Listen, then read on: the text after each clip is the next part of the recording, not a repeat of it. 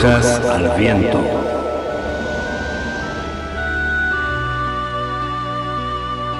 Brujas al Viento, un programa de participación abierta pensado para brujos, brujas y personas de la magia.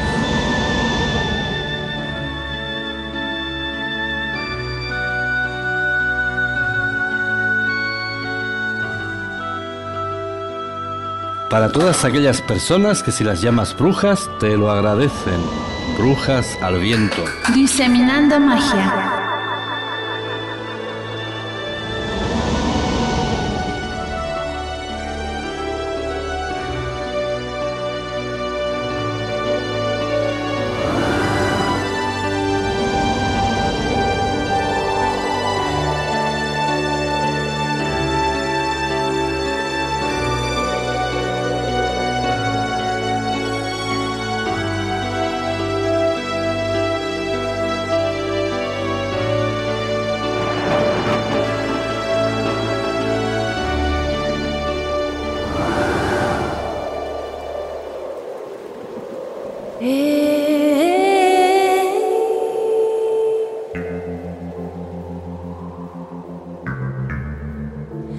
Bienvenidos a radiobrujas.com en nuestro programa de Brujas al Viento.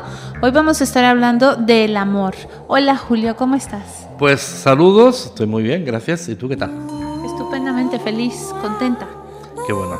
Pues bienvenidos a una nueva edición de Brujas al Viento, radiobrujas.com. Bueno, pues estamos en riguroso directo cuando son las 2 de la madrugada en España. Mandamos un afectuoso saludo a América Latina, América del Norte, América del Centro, América del Sur, América del Este, América del Oeste, América del más para el oeste, América en Europa, América en Asia y allá donde existe una persona que habla español. Pues también nos escriben muchos amigos de Inglaterra, de Múnich el otro día. ¿Ya visto cómo se dice Múnich? Múnich. se escribe Múnich, se dice Múnich. Eh, Francia, bueno, pues anímense porque todavía no tenemos amigos de Italia. Pues estamos en riguroso directo. Hoy hablamos del amor. ¿Qué es el amor? Pues yo creo que más que el amor, eh, pues habría que recurrir a los especialistas y cifrar lo que no es. Pero me encanta comenzar leyendo una parte del libro del profeta de Khalil Gibran. Khalil Gibran, Khalil pues fue un poeta árabe del siglo XIX que sentó una de las bases espirituales más preciosas de pues Occidente, por decir de alguna forma, si podríamos encuadrar el mundo árabe en Occidente. En el libro El Profeta, pues un sabio deja su tierra y antes de irse, pues le quiere dejar un legado de su sabiduría y todos sus vecinos pues empiezan a, a preguntarle. En el capítulo que habla del amor especialmente, dice así. Entonces dijo al Mitra, háblanos del amor. Y él alzó la cabeza y miró a la multitud, y un silencio cayó sobre todos, y con fuerte voz dijo, Cuando el amor os llame, seguidle, aunque sus caminos sean duros y escarpados. Cuando sus alas os envuelvan, ceded a él aunque la espada oculta en su plumaje pueda heriros. Cuando sable, creed en él, aunque su voz pueda desbaratar vuestros sueños como el viento del norte asola vuestros jardines. Porque así como el amor os corona, debe crucificaros. Así como os agranda, también os poda. Así como se eleva hasta vuestras copas y acaricia vuestras más frágiles ramas, que tiemblan al sol, también penetrará hasta vuestras raíces y las sacudirá de su arraigo a la tierra. Como gavillas de trigo se os lleva, os apalea para desnudaros, os trilla para libraros de vuestra paja, os muele hasta dejaros blancos, os amasa hasta que seáis ágiles, y luego os entrega su fuego sagrado y os transforma en pan sagrado para el festín de Dios. Todas estas cosas hará el amor por vosotros para que podáis conocer los secretos de vuestro corazón y con este conocimiento os convirtáis en un fragmento del corazón de la vida. Pero si en vuestro temor solo buscáis la paz del amor y el placer del amor, entonces más vale que cubráis vuestra desnudez y salgáis de la era del amor, para que entréis en el mundo sin estaciones, donde reiréis, pero no todas vuestras risas, y lloraréis, pero no todas vuestras lágrimas. El amor solo da de sí y nada recibe sino de sí mismo. El amor no posee y no quiere ser poseído, porque al amor le basta con el amor. Cuando améis, no debéis decir, Dios está en mi corazón, sino más bien estoy en el corazón de Dios. Y no penséis que podéis dirigir el curso del amor, porque el amor, si os halla dignos, dirigirá en vuestros corazones. El amor no tiene más deseo que el de alcanzar su plenitud. Pero si amáis y habéis de tener deseos, que sean estos de diluiros en el amor y ser como un arroyo que canta su melodía a la noche, de conocer el dolor de sentir demasiada ternura, de ser herido por la comprensión que se tiene del amor, de sangrar de buena gana y alegremente, de despertarse al alba con un corazón alado y dar gracias por otra jornada de amor, de descansar al mediodía y meditar sobre el éxtasis del amor de volver a casa al crepúsculo con gratitud y luego dormirse con una plegaria en el corazón para el bien amado y con un canto de alabanza en los labios. Ay, qué bonito, Julio. Bueno, me, pues- hace, me hace, ¿sabes qué? Reflexionar de que a veces uno, eh, pues no le da el valor al amor como debería de ser, ¿no? A mí me ha encantado especialmente eso de un exceso de ternura hasta que duela. Es que si no duele, no es amor. Bueno, pues... ¿Cómo que si no duele no es amor, Julio? Exactamente, si no duele, no es amor. Ay, o sea, que tiene que doler? Pues claro, lo que pasa es que ese daño es un daño que te hace entrar en sintonía con la divinidad. Eh, Mejor que yo lo explicaba Khalil Gibran. A mí me sigue encantando cada, cada año lo leo y me sigue encantando. Es, un, es mucho más que un poema. Bueno, bueno, pues tenemos muchas opiniones esta noche de grandes expertos, especialmente palabras mayúsculas, como el sociólogo Alberoni, como el sociólogo español Vicente Márquez, como el psiquiatra Enrique Rojas. Y bueno, pues para un sector importante de la psiquiatría, tú sabes que el amor sería una especie de psicopatía leve, como un estado enajenado de la realidad. No lo dudo. Bueno, pues una parte de la psiquiatría sería de esa forma. Para el psiquiatra Enrique Rojas, estar enamorado es encontrarse a sí mismo fuera de sí mismo. O sea, estoy pero no estoy. Exactamente, Estoy sin estar. exactamente. Vivo sin vivir en mí y tan alta dicha espero que muero porque no muero, decía la mística española Teresa de Ávila. Para los católicos, Santa Teresa. Pues para Francesco Alberoni, el tremendo e importante sociólogo italiano, bueno, Alberoni, hay que indicar que Alberoni ha, sido la única autoridad, la única persona con autoridad para contradecir a Freud, que eso son ya palabras mayúsculas. Alberoni lleva ya 30 años revolucionando la sociología moderna. Me hace mucha gracia porque especialmente eh, códigos inamovibles como la sociología y la psicología norteamericana ya hace ya como 5 o 6 años empiezo a hacerle caso a Alberoni. Yo cada vez leo más artículos en inglés que dicen Alberoni 6 como Alberoni dice. Alberoni es una autoridad de peso en materia de sociología y las relaciones humanas pues absolutamente competen a esta ciencia. Para Alberoni la nuestra es una época o la época del enamoramiento.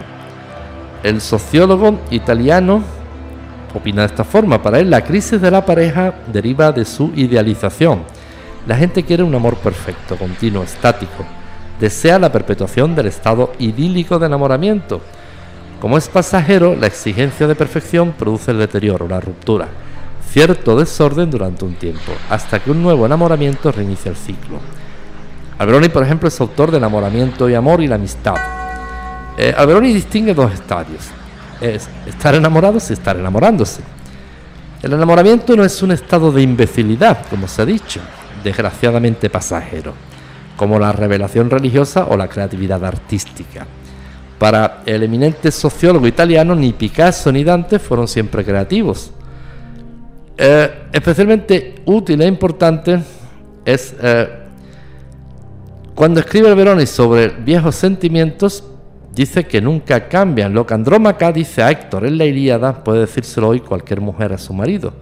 Pero al igual que cada estado naciente, los sentimientos tienen que buscar en cada época su lenguaje. Nicaragua busca hoy su lenguaje de la misma forma que Estados Unidos lo hizo en su día.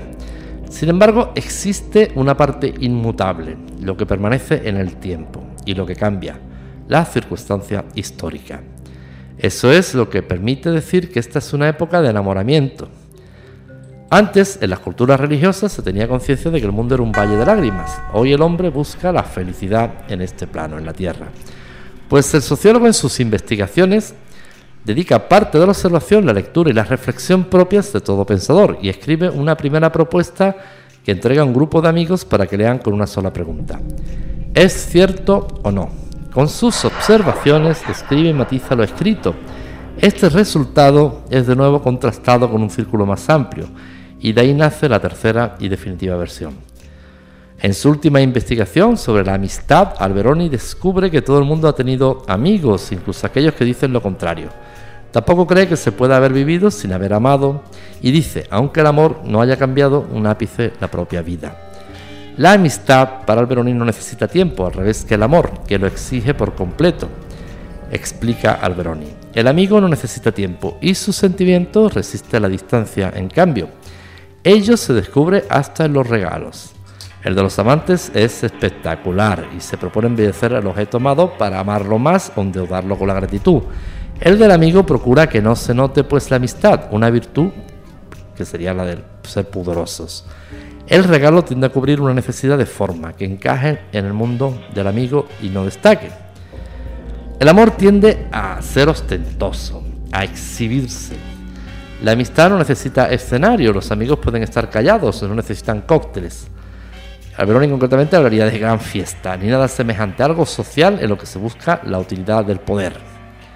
Las reflexiones de Alberoni, que es profesor también en la Universidad de Milán, son en cierto modo europeas y esta es la razón de que solo haya aceptado invitaciones temporales para dar clase en universidades de Estados Unidos. Él describe el enamoramiento o las razones del bien y del mal, pero en Estados Unidos tienden a preguntar, ¿cómo enamorar o enamorarme? ¿Cómo hacer amigos?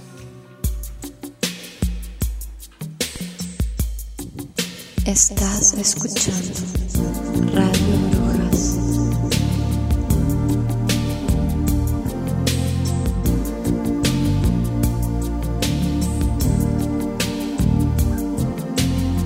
never seen you looking so lovely as you did tonight.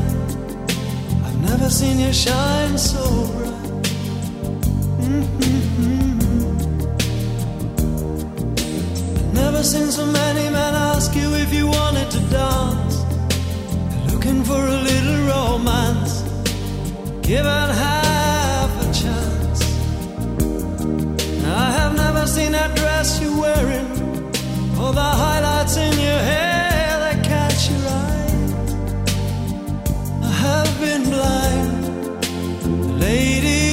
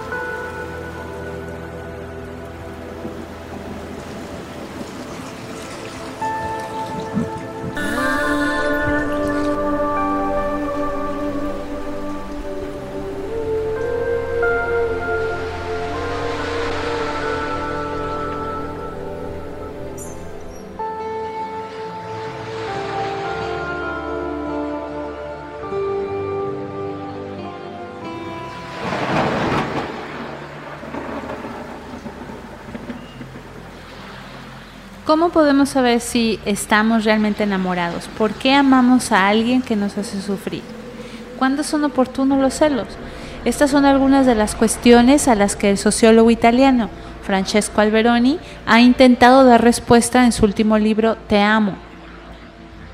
De nuevo, el autor insiste en un tema en el que lleva invertidos 30 años de estudios, pero no se cansa de hacerlo porque juzga fundamental un tratamiento científico del amor en un momento en que la sociedad considera obsceno mezclar ciencia y sentimiento, la amistad, el erotismo, valores, el vuelo nupcial, enamoramiento y amor son ejemplos de anteriores frutos de la investigación de Alberoni, ha plasmado en forma de libros, por supuesto, en este último trabajo del amor. El autor ha tratado de recoger estos estudios parciales en un solo volumen en el que ha sistematizado una auténtica teoría del amor. En el mundo, dice, hay miles de centros de terapia de familia y de pareja, pero en cambio no se hace teoría sobre este asunto. Y yo me pregunto, ¿cómo se puede curar sin teoría? Su explicación a este hecho es la que, pues, es más fácil hacer terapia que estudiar el problema. Y la diferencia de lo que sucedía en la época de Freud, ahora se considera científico hablar de sexo, mientras que hacerlo de emociones se tilda de romántico. Solo se habla a nivel de la gente. Antes el sexo era peligroso, ahora lo es el vínculo. Sin embargo, considera fundamental analizar con rigor las emociones para conocer los factores que permiten una pareja más feliz. Entre los principales orgullos de Alberoni se encuentra el haber descubierto un principio de, que él denomina el estado naciente. A su juicio, una persona solo se enamora si así lo quiere, si se dan una serie de circunstancias para que se muestre receptiva a los encantos de la otra persona. El desgaste de una relación anterior y la necesidad de sentirse amado forman un lecho del estado naciente, en el que no obstante también es más fácil que el proceso de enamoramiento, que este proceso se aborte. Pero Alberoni no es generoso a la hora de hablar de la calidad de los sentimientos y establece una relación de 20 requisitos de obligatorio cumplimiento para quien cree encontrarse en brazos de Cupido, pues pueda convencerse de que lo suyo es el amor y no el pseudo enamoramiento. Leer el libro puede servir para que una persona admita honestamente que no está enamorada. Sin embargo, está convencido de que el amor verdadero existe e incluso de que ese sentimiento puede prolongarse a lo largo de los años. Es algo que han conseguido más parejas de lo que pudiéramos imaginar. Y para quienes no se asustan ante la idea de un compromiso que dura en el tiempo, un consejo. Es importante que ambos den importancia al concepto de pareja, a la idea de que han establecido una pequeña comunidad como una sociedad anónima y lo tengan en cuenta en sus proyectos. Bueno, pues hasta aquí la opinión fría de sociólogos y algún que otro psiquiatra Parte de la ciencia que gusta mucho de analizar los sentimientos con un bisturí, diseccionar las emociones. Todo lo que pueda ser observado a través casi poco menos que de un microscopio. Sería un poco conceptos pues relativamente fríos, aunque muy importantes. Entender qué nos ocurre cuando nos enamoramos. Pero para el mundo pagano, para el mundo Wicca, el amor es la fuerza que mueve el universo. El amor es lo que nos hace estar vivos. El amor es lo que nos hace la integración y parte de él la sabiduría. Yo no me enamoro porque soy sabio, yo soy sabio porque estoy enamorado. El amor es magia, el amor eh, nos eleva. Pero habría un verdadero amor y un falso amor. Habría diferencias entre obsesión eh, y un amor verdadero, un amor no verdadero y todo esto, pues el amor es tan mágico que simplemente con invocarlo va a ocurrir. Lo que ocurre es que cada quien, existe el libre albedrío, cada quien es muy soberano de sus propias emociones, desarrollarlo o no desarrollarlo. Pues aquí habría que preguntarnos algo que me da muchísima curiosidad. Cuando estás buscando salir con una chica, te pones nervioso el hecho de pensar de que tienes que consumar o, simplemente como buen cazador y con tu memoria genética de cazador vas a por ella y no te importa o qué pasa? ¿Cómo lo, cómo lo llevas, Julio? Bueno, pues este sería el famoso el atavismo del machismo, lo que tú estás diciendo. Pues nosotros los hombres vivimos las citas, yo no tengo ni idea, yo supongo de forma distinta que las mujeres. Para un hombre habrían dos tipos de citas realmente vamos a hablar claro, porque si no, si no hablamos claro nos va a salir un programa de radio. Vamos a, poner los pies en el suelo y hablar con toda la sinceridad del mundo. Pues cuando uno cazaba, estaba soltero y habilitado y todas estas cosas, estaba en el circuito, pues para todos solteros, para mí, para mis amigos, para todas estas cosas que se cuentan, como decía un amigo, cuentos de cazadores y de pescadores, ¿no? El lunes en la oficina, cada quien contando las mentiras más gordas. Pues, eh, pues yo me acuerdo de un, amigo en una charla de estas de cuentos de oficina que contaba que eh, tenían los eh, papás un apartamento en una zona turística, en Torremolinos. Y dice que, que se bajó por la noche y habían dos extranjeras, dos turistas, porque es una zona muy turística, y eran guapas. ¿Y qué Y yo, los amiguetes ¿qué pasó? Dice, pues nada, eh, las miraba, ellas me miraban, pues qué interesante, ¿y qué, qué pasó? Pues nada, yo castigándolas, ¿cómo castigándolas? Castigándolas en ergotes que se hace el frío, el indiferente, tomándose su cerveza, ¿no? Pone la pose número 504. Hay un Kama Sutra de la seducción, aunque no esté escrito, pero son unas leyes no escritas. Entonces él pone su pose dice, pues no, yo mirándolas, castigándolas. Y todos los amigos, bueno, ¿cómo estaban? Dice, bueno, estaban guapísimas y me miraban mucho, yo las miraba, ellas me miraban, yo las miraba más. ¿Y qué pasó? Dice, pues bueno, me, fui a cenar, me subí como vivía arriba, me, subí a cenar. Y después, dice, bajé y allí estaban. Pero claro, el alma de Dios entendió que estaban allí esperando. pero bueno, aquel que no se consuela es porque no quiere, pero él en su mundo de fantasía que las estaba castigando, etcétera, etcétera. Y bueno, y al final termina el cuento todos preguntándole, ¿pero qué hiciste? Dice, nada, me fui y las castigué. Pero la gracia es que él lo contaba muy en serio. Él realmente vivía todo aquello de una forma muy seria. Pues nosotros los hombres frente a las citas, pues distinguimos dos citas pues, muy, muy diferenciadas. Una en las que solo nos interesa sexo, sexo por el sexo, y otras en las que realmente pues, nos interesa mucho la chica para un proyecto de vida, un proyecto serio. Donde aquellas citas donde solo nos va a interesar el sexo, pues vamos, hombre, no estamos tan nerviosos, ¿verdad? No, si encarta, encarta, pues si no encarta no, no pasa nada. Pero si la chica nos interesa para un proyecto de vida, realmente vamos a estar pues bastante inseguros y etcétera, etcétera. Así que mujeres, cuando queden ustedes con sus parejas, si la pareja no está nerviosa, no les merece la pena. ¿Y las mujeres cómo viven esto? Pues yo creo que hay una frase que a mí me gusta mucho y que muchas llevan un proceso de entendimiento de esta frase que es eh, uno da eh, sexo por amor como mujer y los hombres dan amor por sexo. Entonces, mientras estás en esa fase de dar eh, sexo por amor, pues lo llevas fatal, ¿no? Así como, bueno, pues ya me doraron la píldora y ya te, te hicieron la, te dijeron que qué bonita, que no sé qué, que yo me caso contigo, que no, que hijos para siempre y ¡zas! te dejan y te dejan. O relaciones muy duraderas, ¿no? Pero en el en el encontrarte con una persona la primera vez, pues uno va siempre midiendo, eh, típico, ¿no? Así poniendo la situación difícil y jugando todo el juego de la seducción hasta que pues se puede consumar y te sientes a gusto, ¿no? Pero obviamente, como todos los principiantes, pues a algunas chicas les va muy mal, otras pues lo saben llevar muy bien, otras están muy bien aconsejadas por sus mamis, vamos, en fin, que es muy relativo. Bueno, pues ya saben, si, no duele, no es amor. Es eh, amistad, es una relación convencional. Para que sea amor tiene que doler. Pues eh, en este mundo de relaciones personales, en este mundo la vida, como bien decía Veroni, ha ido cambiando bastante con el paso de los años.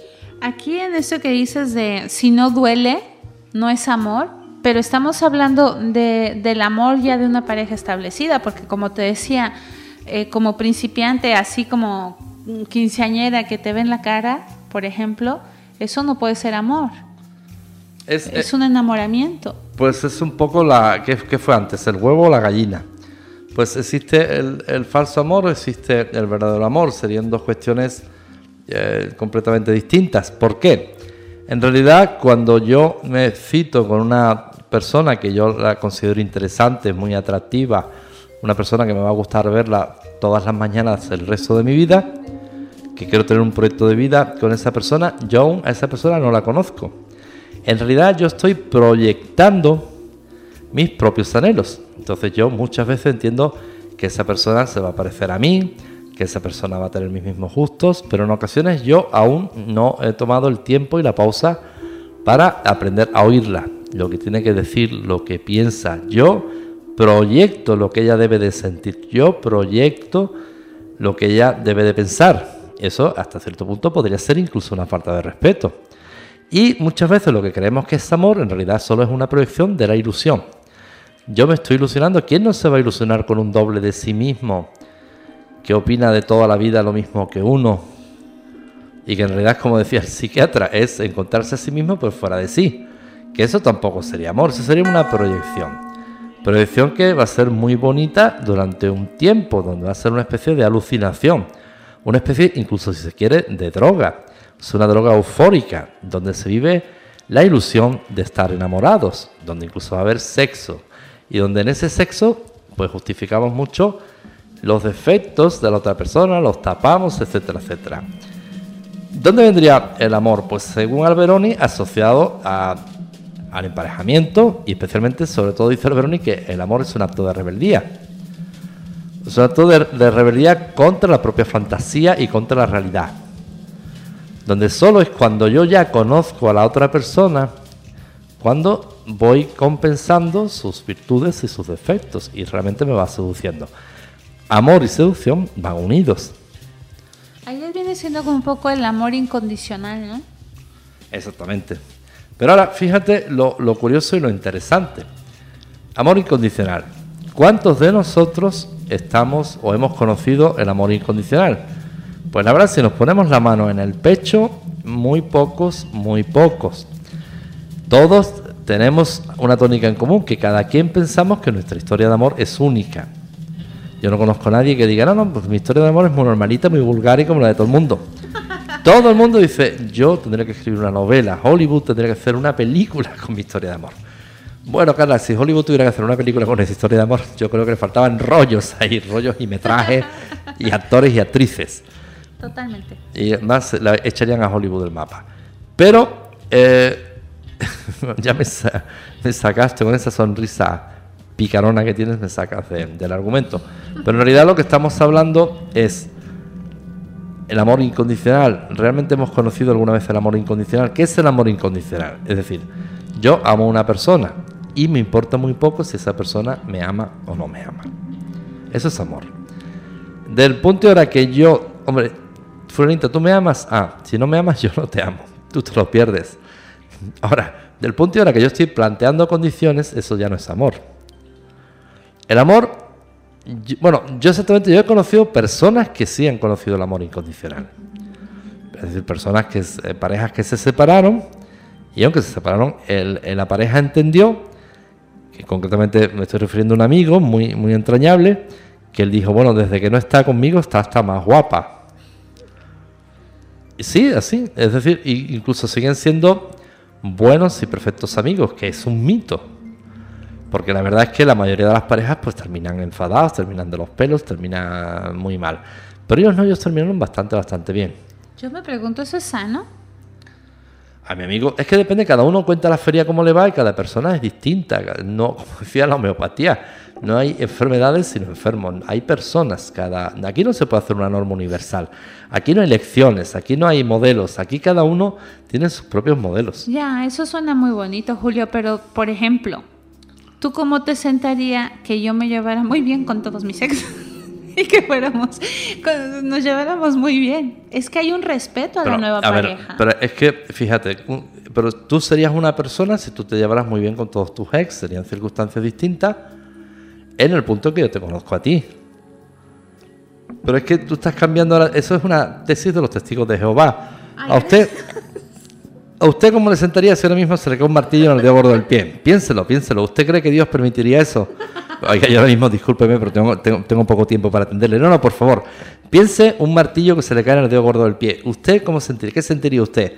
Hombre, pues ganas de bailar, no muchas, pero supongo que dolor, ¿verdad? Exactamente, dolor y sufrimiento. El dedo del gordo del pie se abre, explota de sangre. ¿Usted cree que Dios consentiría eso?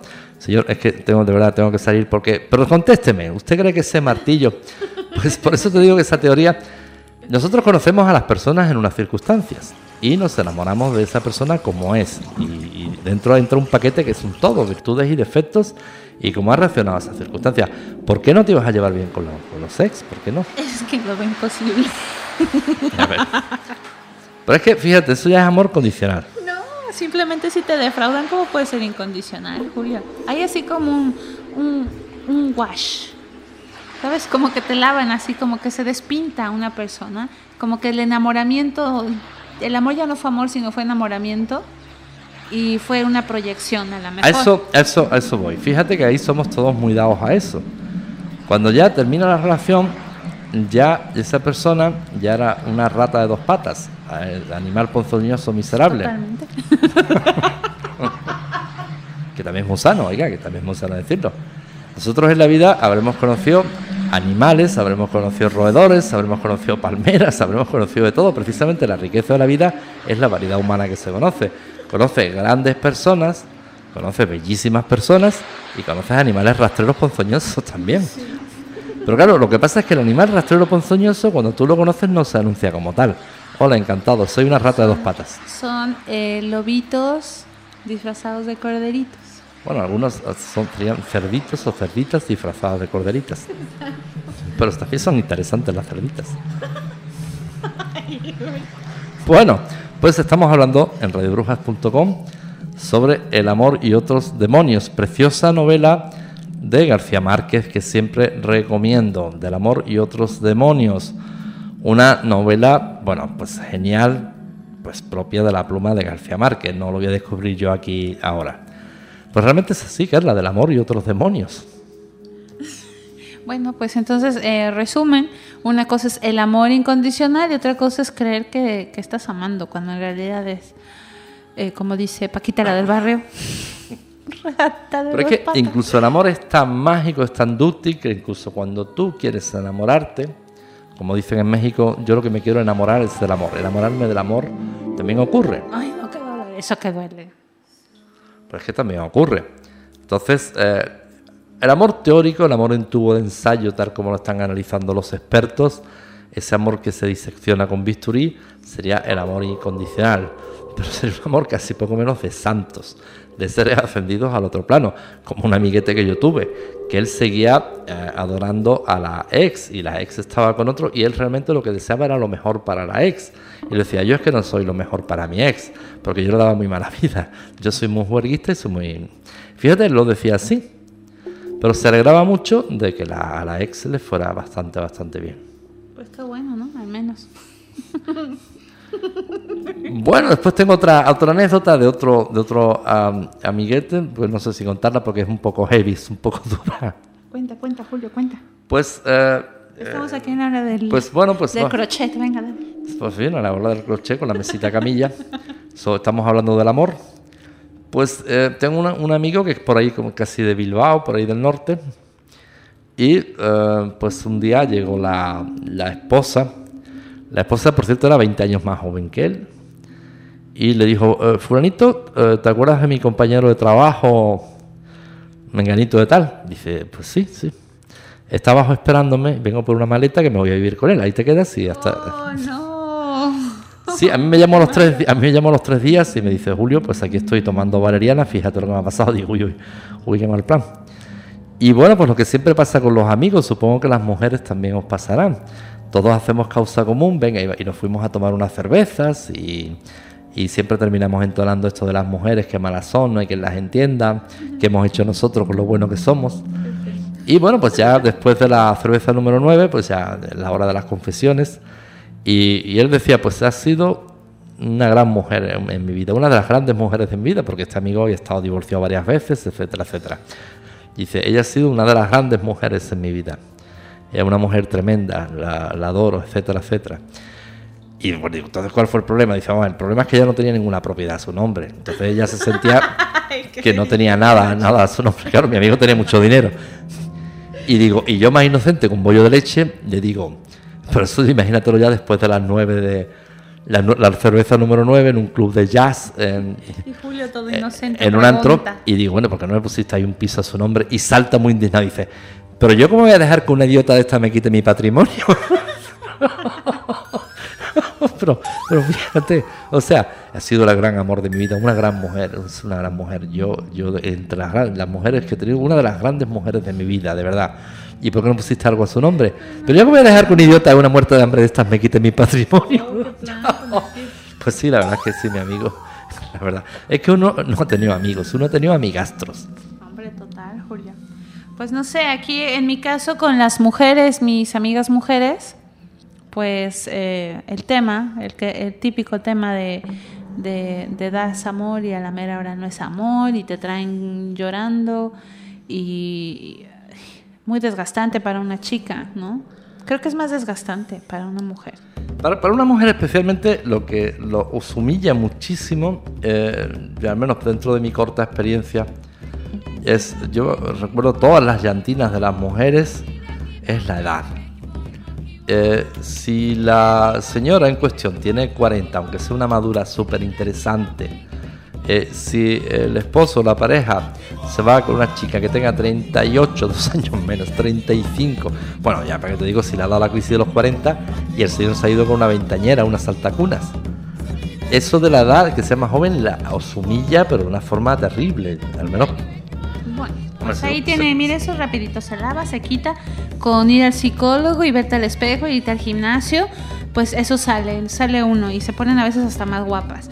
Eh, de- en otro caso, Julio, pues podría ser para mí más duro y más difícil, y eso sí es un, un tema común, pues cuando sufren en el amor por una pareja que las maltrata y no pueden dejar a la pareja. Entonces, eso sí que es duro. Yo creo que eso es más duro que el tema de la humillación por la edad. Hombre, sobre todo se nos olvida algo de, de base que tendremos que haber empezado el programa con esto, que raramente nos vamos a poder enamorar de nadie si no nos amamos a nosotros mismos. El amor empieza por nosotros, el verdadero amor empieza por nosotros.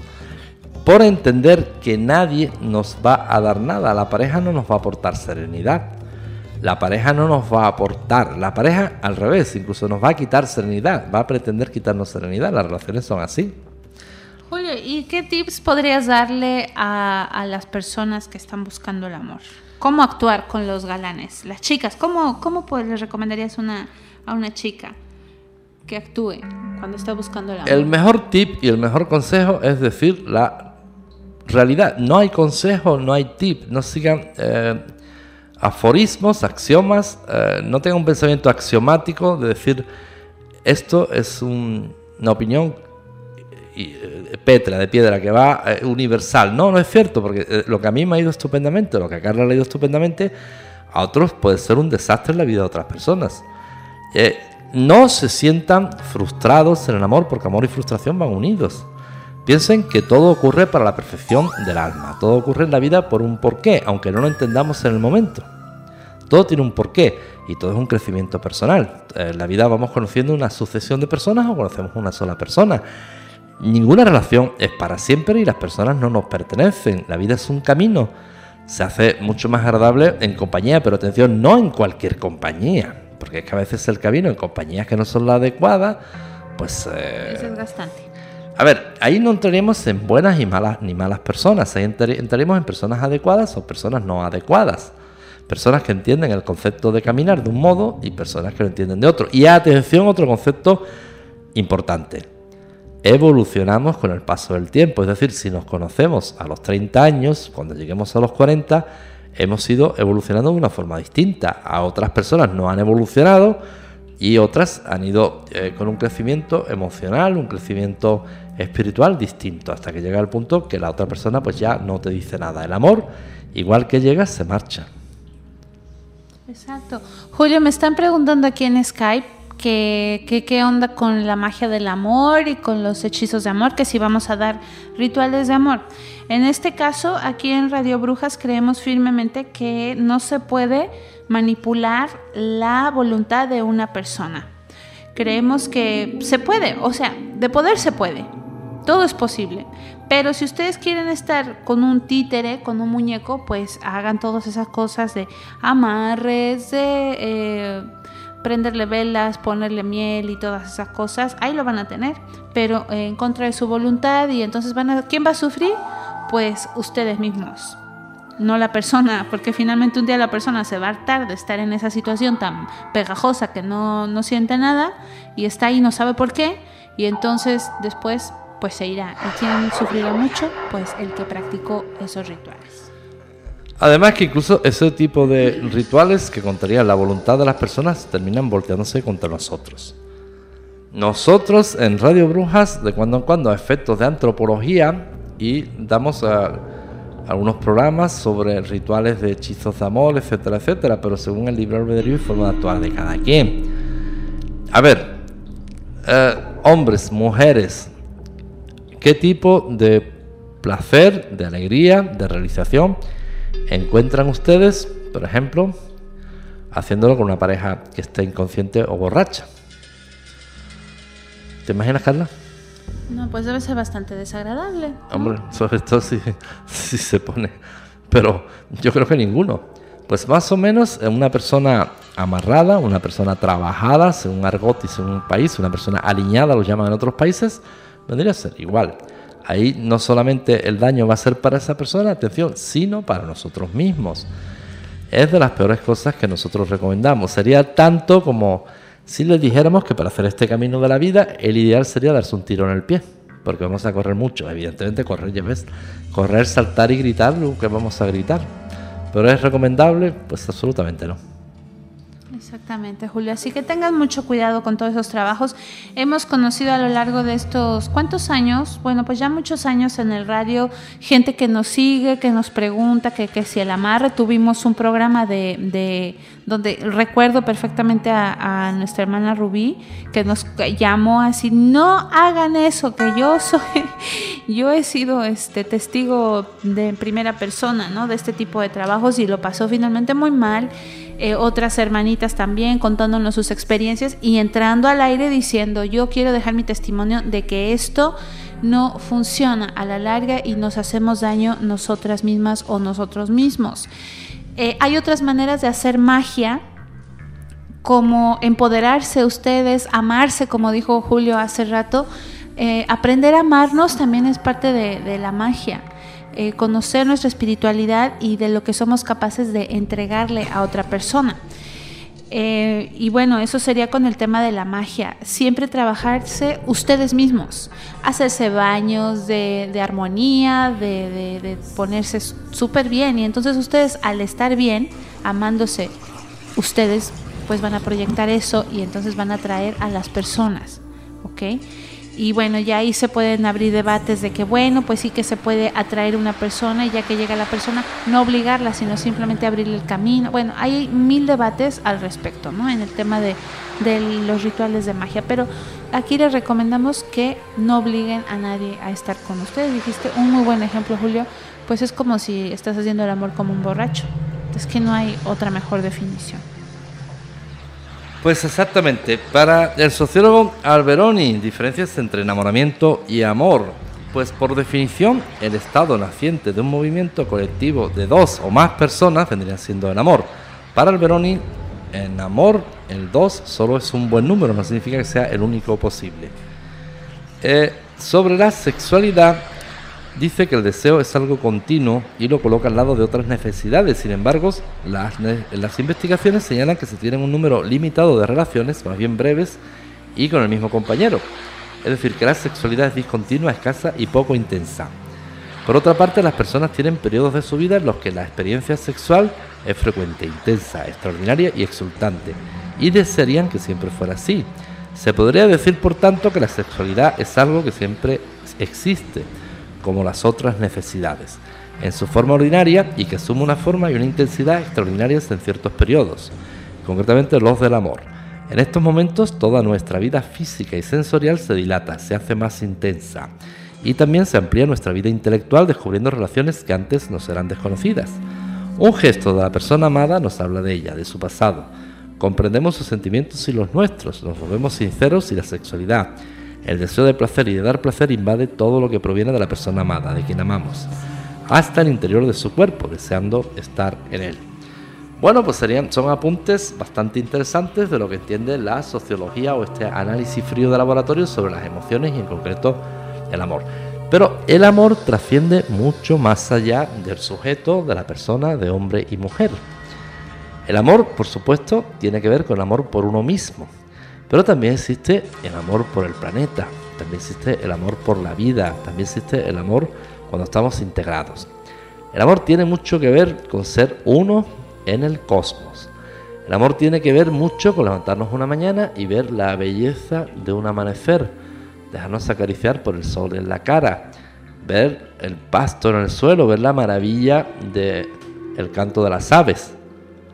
El amor tiene mucho que ver con la divinidad. El amor tiene mucho que ver con la espiritualidad. De hecho, hay corrientes tántricas que se malinterpretan en Occidente que asocian la sexualidad a través es un camino para alcanzar la espiritualidad, grados intensos de espiritualidad. Pero el amor es mucho más que relaciones. El amor nos afecta a nuestra vida, el amor nos afecta a la magia, el amor es la energía mayor que mueve el universo. Cuando sufrimos por desamor, en realidad nos tenemos que preguntar si estamos sufriendo por desamor o estamos sufriendo por ignorancia y por falta de visión y de imaginación y de conocer nuestro interior para situarnos en el cosmos. Porque si yo que estoy sufriendo supiera mi interior en la forma que está conectado con la divinidad, no tendría miedo ninguno ni tendría eh, congoja de mí mismo. Simplemente aprendería nuevos caminos y entendería la belleza que es la vida por sí sola.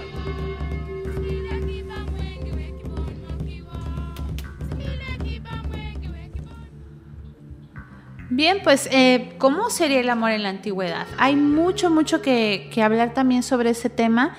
Eh, ¿Qué importancia se le daba a los símbolos amorosos? Aquí vamos este, a hacer una breve reseña de la visión del amor según diferentes mitologías pertenecientes a civilizaciones y pueblos de la historia de la humanidad. En Egipto, Ator era el nombre de la diosa egipcia del amor, la alegría y el canto es esposa de Horus. Eh, y bueno, también se le considera patrona de la música y de los ebrios. Representa la embriaguez, el amor, la fertilidad y el placer. Esto se debe a que antiguamente Ator era una bestia sanguinaria sin control.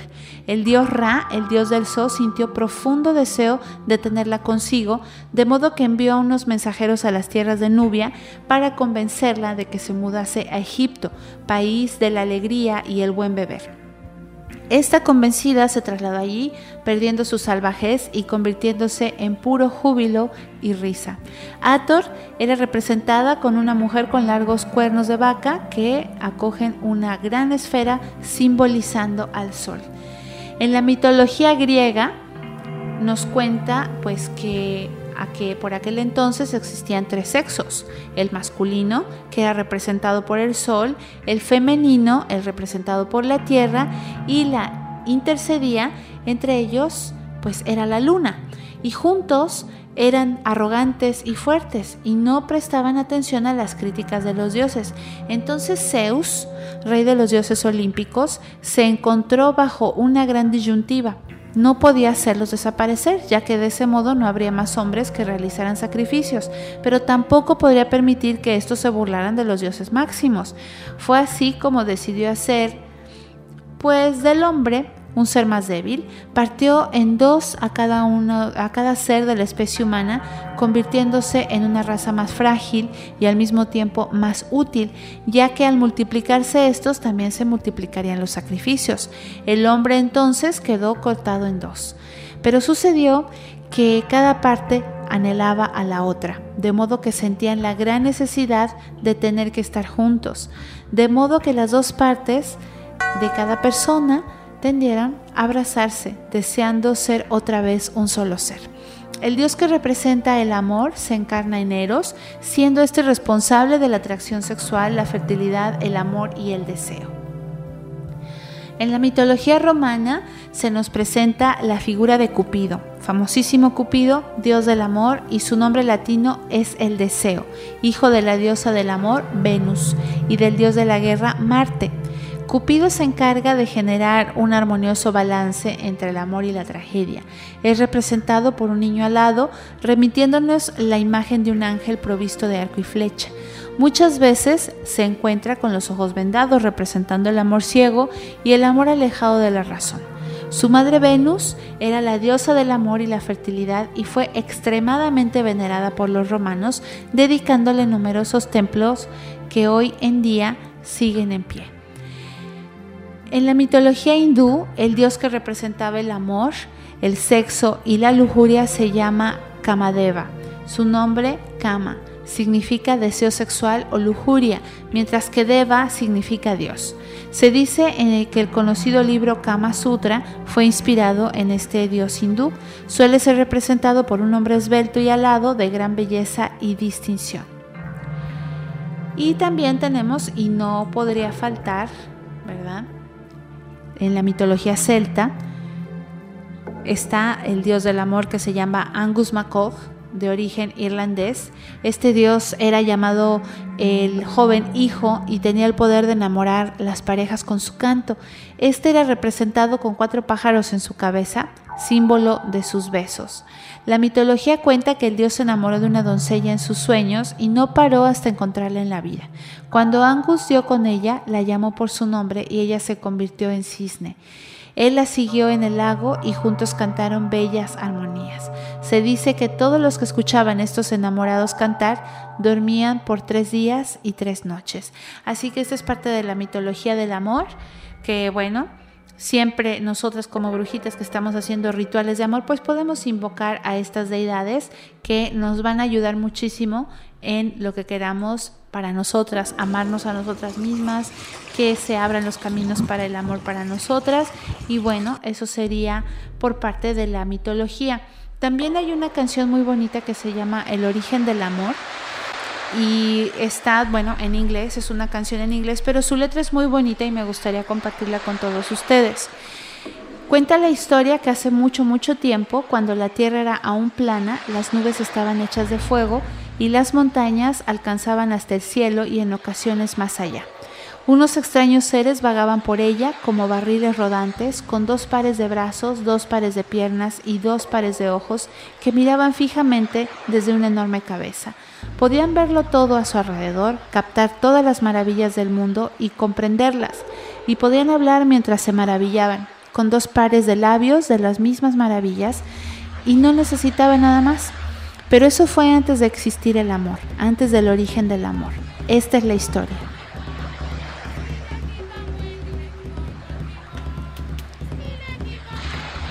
Existían tres sexos entonces. Uno de ellos parecía como si hubieran pegado dos hombres espalda con espalda. Eran los llamados hijos del sol. Similares en forma eran las hijas de la tierra, como dos mujeres pegadas de espaldas. Y también existían los hijos de la luna, que se asemejaban a un tenedor y un cuchillo unidos, mitad sol, mitad tierra, mitad hermano, mitad hermana, o hijo e hija, también pegados por la espalda, un hombre y una mujer. Ninguno de los tres sexos necesitaba nada más, apenas ni alimentarse y comprender las leyes superiores e importantes del universo, de la existencia y conjugar con ellas. Esto era antes del origen del amor.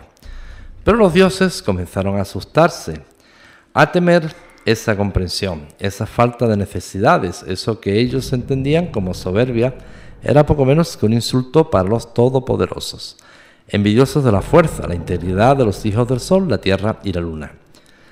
Y una tarde oscura, triste y fría, reunidos algunos de estos dioses, Thor dijo, los mataré a todos con mi martillo como maté a los gigantes. Pero entonces Zeus interpeló, no, mejor déjame a mí, utilizaré mis rayos como tijeras. Así corté las patas de las ballenas, así convertí los dinosaurios en lagartos. Los cortaré por la mitad, de arriba abajo, justo por el centro. Y el resto estuvo de acuerdo. Agarró un puñado de rayos a modo de lanzas y las nubes se cargaron de rojo. Y del cielo cayeron alfileres cortantes como cuchillos y grandes bolas de fuego abrasador, cortando las carnes de los hijos de la luna, del sol y de la tierra. Pero algún dios indio decidió intervenir, apiadándose.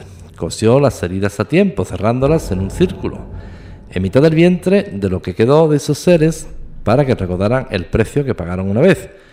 Y Osiris y los dioses del Nilo cosecharon una gran tormenta, que formó un huracán, que sopló dispersándolos a todos, lejos, para salvarlos y lavar las heridas, con grandes olas de mar y ríos de viento y lluvia. La maldición se oyó desde el cielo, sentenciando a carcajadas. Si nos comportáis, volveremos a cortaros otra vez por la mitad y solos quedará un ojo con que desafiarnos, y caminaréis a la pata coja, dando saltos.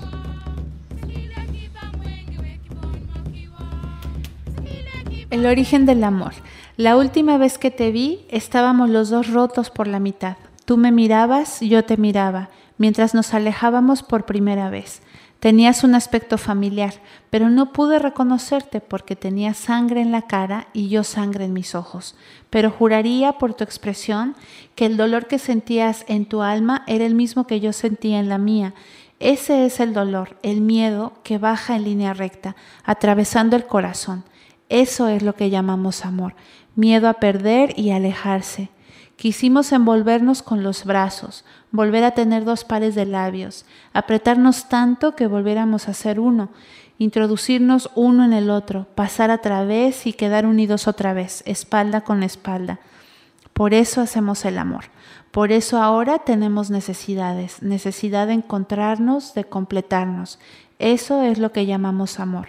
Fue una tarde oscura, triste y fría hace mucho tiempo cuando por culpa de los dioses nos convertimos en criaturas solitarias, de solo dos piernas, dos brazos, de solo dos brazos, dos labios, dos ojos y media alma, y ahora no vemos más allá de nuestra única nariz. Y ahora ya no entendemos nada de lo que ocurre a nuestro alrededor. Y ahora necesitamos, ahora buscamos y estamos perdidos. Esa es la historia del origen del amor. Bueno, pues hasta aquí el programa de hoy. El amor. El amor es una fuerza que todo lo puede y que rige el cosmos. El amor nos transfigura, nos hace mejores personas. Buda cifró el sufrimiento como estar alejados de lo que se ama. Pues esperamos que el programa haya sido de su agrado. Gracias por acompañarnos y se despide de ustedes Julio Marín. Y Carla Solís, muchas bendiciones y pasarla muy bien. Hasta la próxima. Bendiciones. Cuando dos fuerzas iguales se encuentran, con el tiempo una dejará paso a la otra, que en consecuencia subirá de categoría.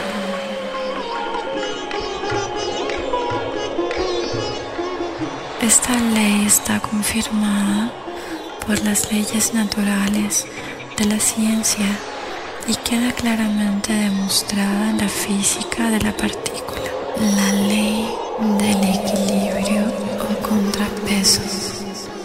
Según la ley del equilibrio, todas las cosas deberían funcionar según su propia frecuencia o su nivel correcto.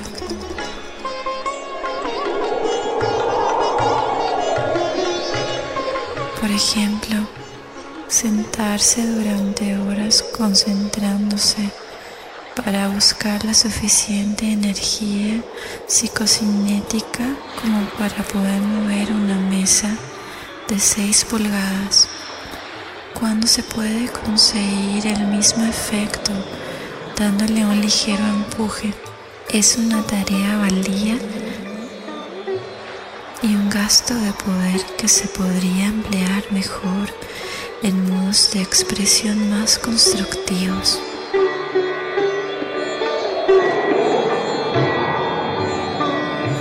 La ley del equilibrio tiene que ver también con el estado de contrapeso necesario para el funcionamiento satisfactorio y la expresión correcta de la energía a todos los niveles, lo cual la relaciona en especial con la enfermedad y la curación.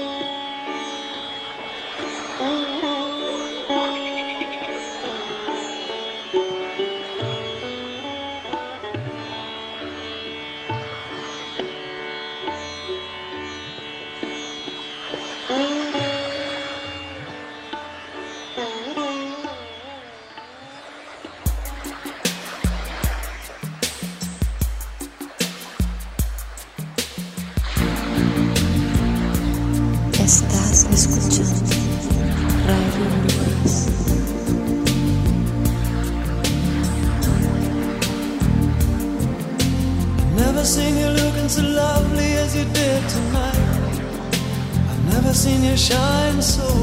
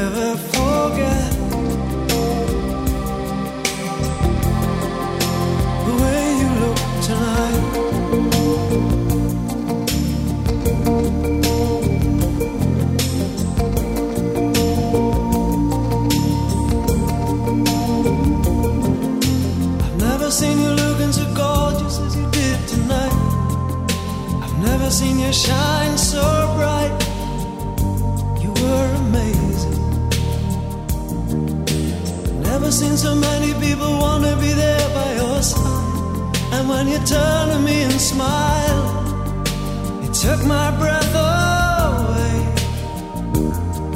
I have never had such a feeling, such a feeling of complete and utter love as I do tonight, Lady. And